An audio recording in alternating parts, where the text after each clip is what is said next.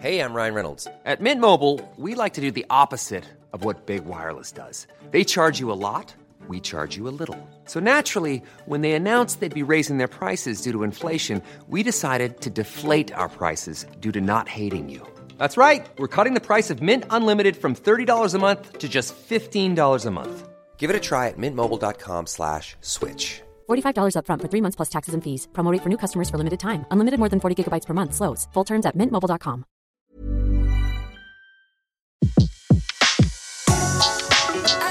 Le meilleur de séances radio est maintenant sur We Love Cinéma.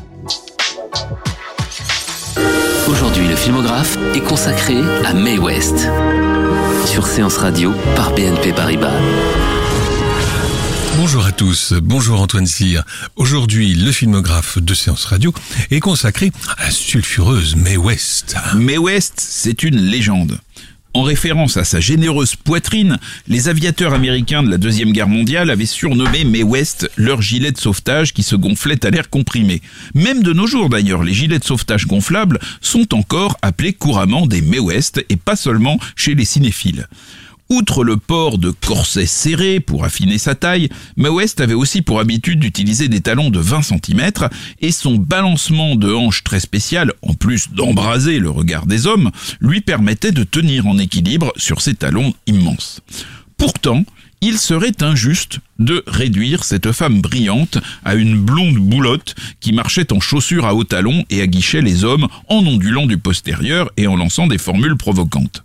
Si elle a tourné Mae West avec d'aussi grands noms qu'Henri Hathaway, Raoul Walsh, Léo McCarey ou Wesley Ruggles, c'est parce qu'elle était prise très au sérieux par Hollywood. Mae West était une chanteuse, une actrice, mais aussi une femme profondément indépendante qui avait décidé de s'imposer à la force de son talent et de son travail, compensant un physique en définitive assez quelconque. Une phrase fétiche de Mae West révèle son caractère affirmé et aventureux. Elle disait, entre deux mots, je choisis toujours celui que je n'ai pas encore essayé. Alors Mae West chantait, elle jouait la comédie bien sûr, mais, mais alors pas seulement. Elle écrivait la plupart de ses films, parfois en les adaptant du théâtre. Elle avait une technique assez diabolique pour échapper à la censure. Euh, Elle ajoutait des dialogues qui étaient tellement euh, violents, tellement crus, qu'elle était sûre que les censeurs les enlèveraient et qu'en comparaison, ils trouveraient le reste du scénario acceptable. Dans Lady Lou, le film qui a fait elle une star en 1933, elle n'hésite pas à dire au tout jeune Cary Grant, là, dans ta poche, c'est ton revolver ou t'es juste content de me voir? Les films de Mae West forment un rituel immuable dans lequel ces formes un peu massives suscitent l'émoi des hommes jeunes et des moins jeunes aussi d'ailleurs, et dans lequel elle chante des chansons qui lui permettaient à l'époque de prolonger sur les phonographes son immense succès populaire des salles obscures. I'm in the mood for love. baby's in the mood. Simply because you're near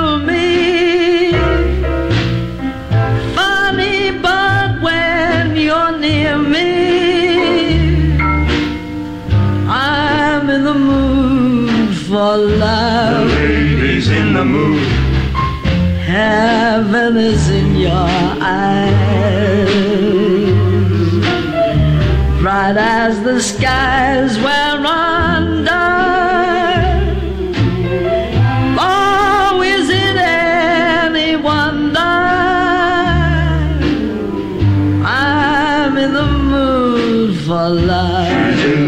I'm the mood for love, le fameux standard, donc repris par Mae West. Et justement, c'est à Mae West qu'Antoine Cyr a décidé de consacrer ce nouveau numéro du filmographe sur Séance Radio. Mary Jane West était née à Brooklyn en 1893. Son père était un boxeur du nom de Batlin Jack West, qui s'est ensuite recyclé comme policier et qui a même fondé sa propre agence de détective privé. Sa mère était mannequin et fabricante de corsets. On peut donc dire que la mise en valeur des avantages féminins était en quelque sorte un business de famille.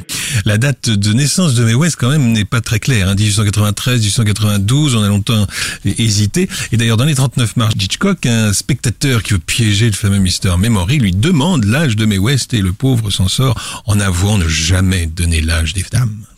Mae West, en tout cas, a commencé sa carrière à l'âge de 5 ans. Elle se retrouve à 7 ans sur les, planches d'un théâtre appelé Royal Theatre. Et celle qu'on surnomme alors Baby Vamp joue dans des vaudevilles et apparaît à 7 ans, donc dans la revue des Folies Bergères de New York. Elle est très précoce aussi pour les amours. Elle épouse à 17 ans un artiste de sa troupe du nom de Frank Wallace. Et, et ce Frank Wallace, euh, il est complètement à côté de la plaque puisqu'il rêve de faire de Mae West une jeune femme rangée, mais il va déchanter rapidement lorsque la Mae West va fréquenter les frères Deiro, un pianiste et un accordéoniste d'origine italienne. Le mariage avec Frank Wallace va être dissous en 1942 et Mae West connaîtra de nombreuses aventures avant de se stabiliser euh, sans se marier auprès de Paul Novak qui était un ex-catcheur et monsieur Californie âgé de 30 ans de moins qu'elle et qui va rester son compagnon de 1954 jusqu'à sa mort en 1980. Et lui-même disparaîtra en juillet 1999. Artistiquement, Mae West n'a pas davantage peur du scandale. La pièce Sexe qu'elle écrit elle-même et qui lui vaut euh, 10 jours de prison fait fureur en 1926. Elle écrit aussi une autre pièce, Drag, qui évoque l'homosexualité. Elle utilisait souvent le pseudonyme de Jane Mast pour euh, signer ses œuvres. N'empêche que c'est bien Mae West qui, en, plein milieu d'une représentation de sexe, euh, fut arrêtée et emmenée Manu Militari au pénitencier de Welfare Island, l'île de l'East River à New York, rebaptisée depuis Roosevelt Island.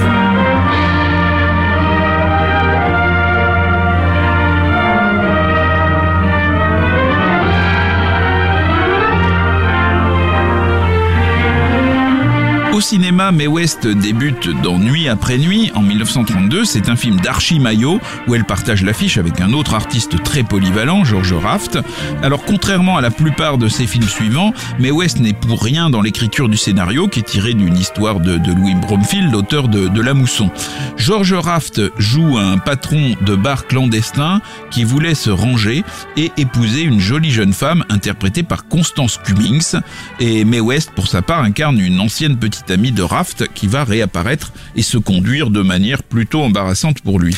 Présent dans le premier film interprété par Mae West, donc Nuit après Nuit, George Raft le sera également dans le dernier film de Mae West, Sextet en 1978. Ce sera son avant-dernier film à lui, mais n'anticipons pas. Le deuxième film avec Mae West est tiré d'une de ses pièces, c'est Lady Lou de Lowell Sherman, un film de 1933, en titre anglais c'est She's Done Him Wrong.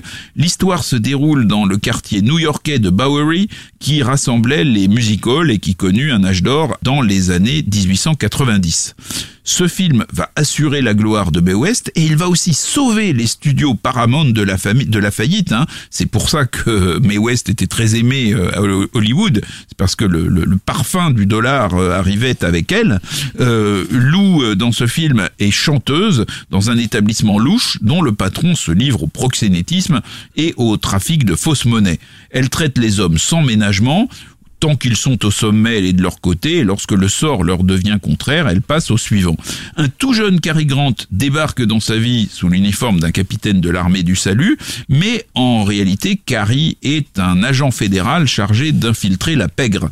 La première soirée où Mae West, avec ses atours un peu rustres, charme l'élégant jeune homme est un véritable moment d'anthologie. À la fin du film, Cary Grant revient sous sa véritable identité de policier dans une brigade chargée d'arrêter tous les délinquants de l'établissement où travaille Mae West. Il lui met les menottes au poignet, mais une fois qu'ils sont seuls dans son véhicule à cheval, il remplace cet accessoire par une bague de fiançailles. C'est une fin euh, amorale qui est encore possible en 1933 tant que le code ACE n'est pas encore en vigueur, ce qui sera le cas à partir du 1er janvier 1934. D'ailleurs, Lady Lou fut interdit à Atlanta. En revanche, il fut nommé à l'Oscar du meilleur film, ce qui n'arrivera plus jamais à un film interprété par Mae West. Mae West, que voici dans Lady Lou.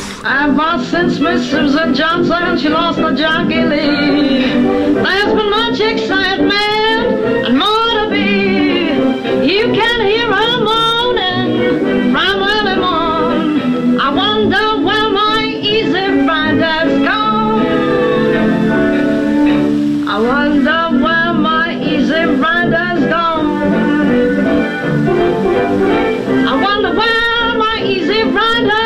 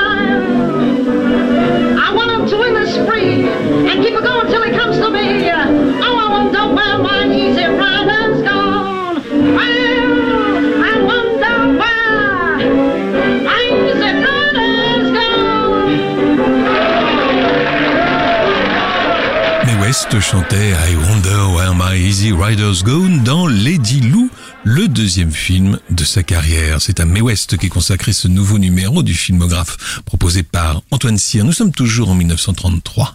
Dans I'm No Angel, je ne suis pas un ange, entièrement par, écrit par elle, Mae West incarne Tyra, qui est une chanteuse proche de la pègre, puis dompteuse de Lyon, qui rêve de faire un beau mariage. Elle séduit un riche jeune homme, interprété par Ken Taylor. Ce riche jeune homme est déjà fiancé à une jeune femme très bourgeoise, mais le jeune homme a un cousin encore plus riche. Et ce cousin, il est joué par Cary Grant, que revoilà, et qui est décidé à mettre euh, un terme à cette liaison scandaleuse. Mais l'improbable arrive le flegmatique et svelte millionnaire, interprété par Cary Grant, tombe amoureux de la gouailleuse artiste que joue Mae West. Alors Mae West, elle chante assise au piano pendant que Cary Grant la dévore des yeux, euh, et, par la suite dans le film, elles vont, ils vont être opposés par un, un procès, mais les réparties joviales de la jeune femme vont mettre de son côté le tribunal et même son adversaire, Cary Grant donc, qui retombe dans ses bras à la fin du film. En y regardant de près, les baisers de Cary Grant ne sont pourtant pas très passionnés et il faut savoir que Cary Grant va être plutôt agacé lorsque Mae West va se vanter régulièrement par la suite d'avoir lancé sa carrière. Il est vrai qu'il avait auparavant côtoyé Marlène Dietrich, dans La Vénus blonde, mais ce sont bien ces films avec Mae West qui l'ont porté pour la première fois tout en haut du box-office. Voici Mae West et Cary Grant donc devant le piano dans Je ne suis pas un ange.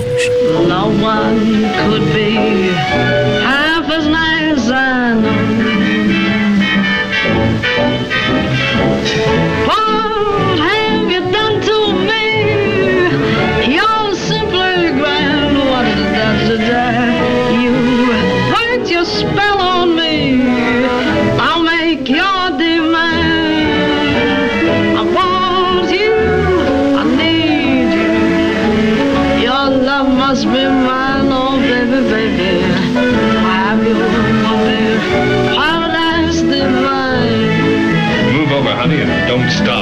Never stop.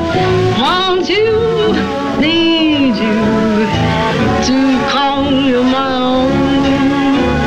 To have you, oh baby, paradise I know. Please, won't you believe me? Darling, Your moonlight. You can never guess how much I love you. I never guess you gotta show me. Just give me the chance. You get it. To have you. Oh, I could be your slave. Guess that could be arranged. What have you done to me? You're simply grand. What, What have you done to me? You ought to know. I'll make your demand. I want you, I need you. Mae West qui chante et dialogue avec Cary Grant dans Je ne suis pas un ange en 1933. Et nous voici maintenant en 1934. Ceci n'est pas un péché, qui est réalisé par Léo McCarey quand même, mais entièrement écrit par Mae West, et son quatrième film est le premier à devoir prendre en compte le sévère code d'autocensure d'Hollywood. Le titre français est la traduction littérale de celui qui était initialement prévu en langue anglaise. Il dut être remplacé à la demande des censeurs par Belle of the 90s. Euh, Ce film, en effet, se déroule à nouveau pendant cet âge d'or américain que furent les dernières années du 19e siècle, mais à Saint-Louis. Mae West est la chanteuse Ruby Carter qui triomphe sur la scène d'un théâtre dans le numéro American Beauty. Le boxeur Tiger Kid, qui est joué par Roger Pryor, est amoureux d'elle au désespoir de son entraîneur. Ce dernier, l'entraîneur donc, imagine un stratagème pour le faire rompre avec elle. Ne voulant rester sur cette déception, Ruby s'engage dans un cabaret de la Nouvelle-Orléans, Sensation House, où elle devient l'objet de tous les désirs. Accompagné, excusez du peu, par le Duke Ellington Orchestra.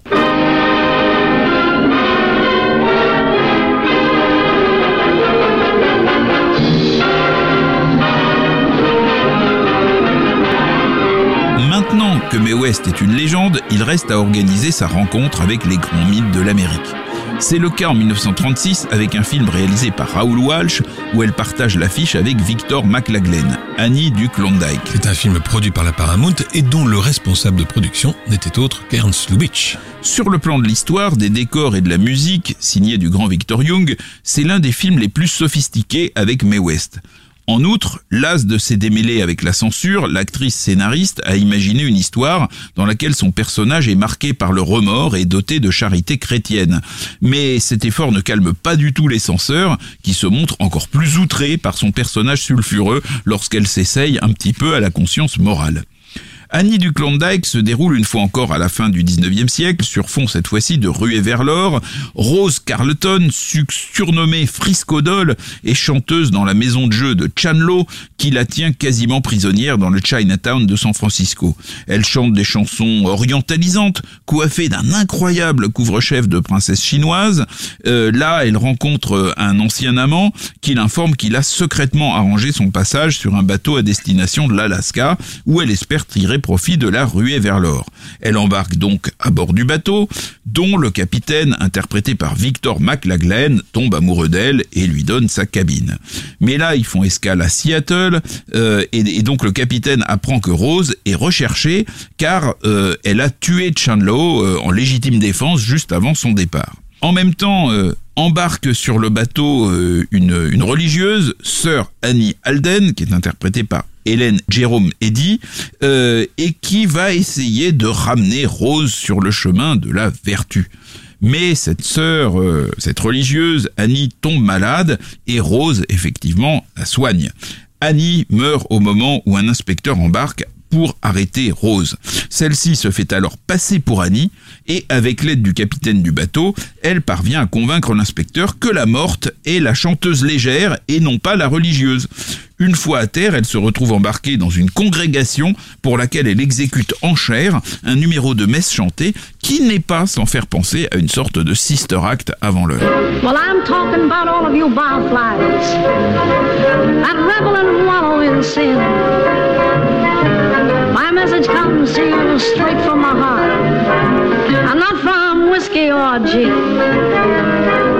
The mothers that molded your futures wouldn't be proud of their sons if they saw you as others can see you, just a barfly and a bum.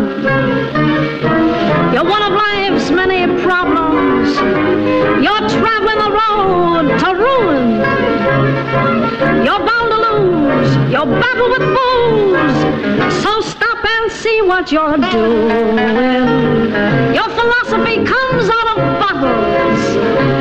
Rum has made you its slave. They'll soon kick you out of the gutter. Right into a butterfly's grave. Mae West dans Annie du Klondike, un film de Raoul Walsh qui, dans ses mémoires, un demi-siècle à Hollywood, raconte qu'Ernst Lubitsch, qui suivait donc la production du film pour la Paramount, arriva un matin sur le plateau pour reprocher à Mae West ses fréquents retards. Et très remontée, la comédienne ne lui laissa pas le temps d'en dire plus et avec un petit miroir qu'elle tenait dans la main, elle lui donna des coups sur la tête tout en l'agonisant d'injures et le pauvre Lubitsch prit ses jambes à son cou pendant que Mae West lançait à Walsh si ce clown allemand ose encore m'approcher, je l'étrangle. On retrouve tout de suite Antoine Cyr pour la suite et la fin du filmographe consacré à Mae West. Après Welsh, Mae West travaille avec un autre grand d'Hollywood, Henry Hathaway, dans Go West Young Man en 1936. Euh, là, c'est l'histoire d'une star de cinéma qui voyage à travers le pays pour présenter son nouveau film. Sa Rolls-Royce tombe en panne dans une petite ville et le mécanicien chargé de la secourir n'est autre que le beau Randolph Scott. Entrevoyant de joyeuses perspectives, la star décide de s'astarder un peu, mais sa présence n'est pas du goût de tout le monde et surtout pas celui de la fiancée du jeune homme. Klondike Annie et Go West Young Man sont des films qui, font à l'époque de Mae West l'actrice la mieux payée de son époque. Mais ses répliques et son jeu sulfureux ont fini par braquer les censeurs du code ACE et dans les années 40, Mae West de guerre lasse va retourner au théâtre.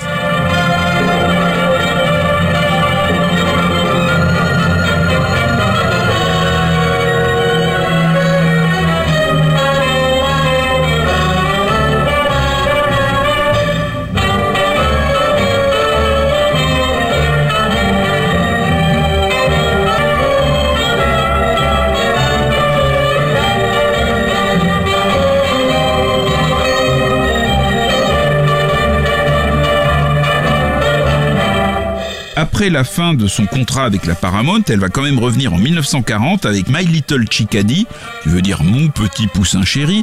C'est un western humoristique qu'elle a coécrit et qu'elle co-interprète avec W.C. Fields, le célèbre comique connu notamment parce qu'il détestait les enfants. Enfin, il disait que quelqu'un qui n'aimait pas les enfants euh, ni les animaux ne pouvait pas être complètement méchant. Voilà, complètement mauvais. Complètement mauvais. Et la musique de ce petit poussin chéri est signée Frank Skinner. Alors effectivement, mettre d'accord euh, et concilier euh, Mae West et W.C. Fields, ça n'a pas été facile. Et le, scénariste euh, Grover Jones, qui était chargé d'établir une version qui convienne aux deux, a eu vraiment euh, sur ce film une, une vie infernale.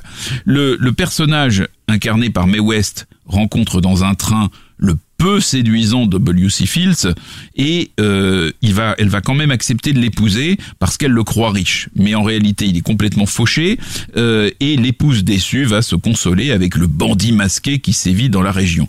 Le film fut un succès commercial, mais les critiques plutôt indulgents avec W.C. Fields, qui furent en fait très sévères avec Mae West, qui ne pardonna pas au comique cette différence de traitement. D'ailleurs, on dit que Mae West avait fait ajouter à son contrat une clause précisant que si Fields sentait un petit peu l'alcool, eh bien, il devrait quitter le tournage immédiatement. Ce qui a dû arriver quand même euh, une fois ou deux, connaissant le personnage. Oui, et même quand on le voit dans, dans, dans ce film, hein, euh, My Little Chickadee, euh, on n'a pas forcément l'impression qu'il est toujours, toujours à jeun, quoi.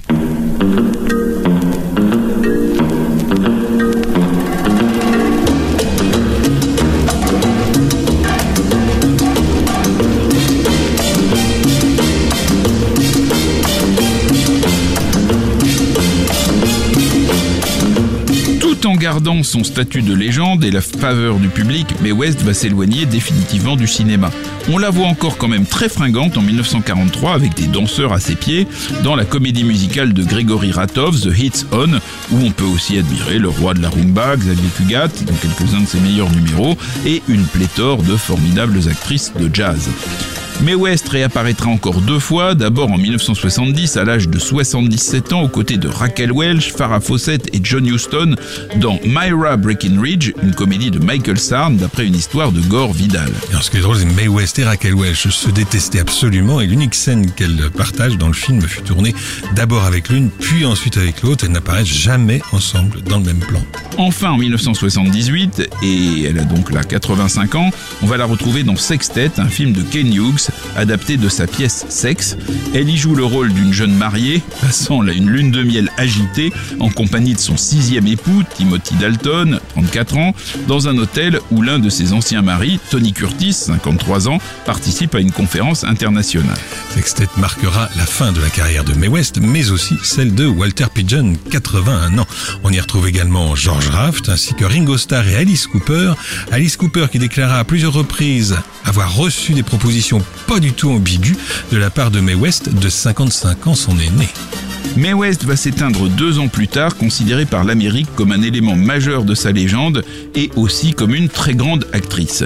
Elle ne se sera jamais laissée marcher sur les pieds, comme ce jour où elle racheta tout un immeuble parce que la copropriété ne tolérait pas la présence de son petit ami de l'époque, le boxeur noir William Jones.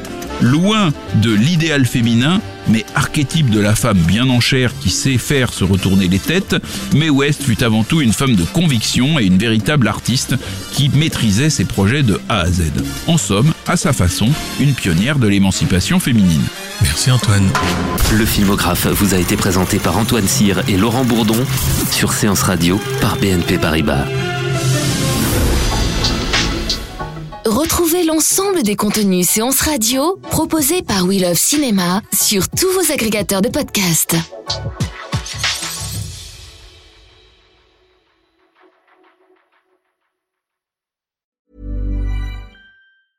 Want flexibility? Take yoga. Want flexibility with your health insurance? Check out United Healthcare Insurance Plans. Underwritten by Golden Rule Insurance Company, they offer flexible, budget friendly medical, dental, and vision coverage that may be right for you. More at uh1.com.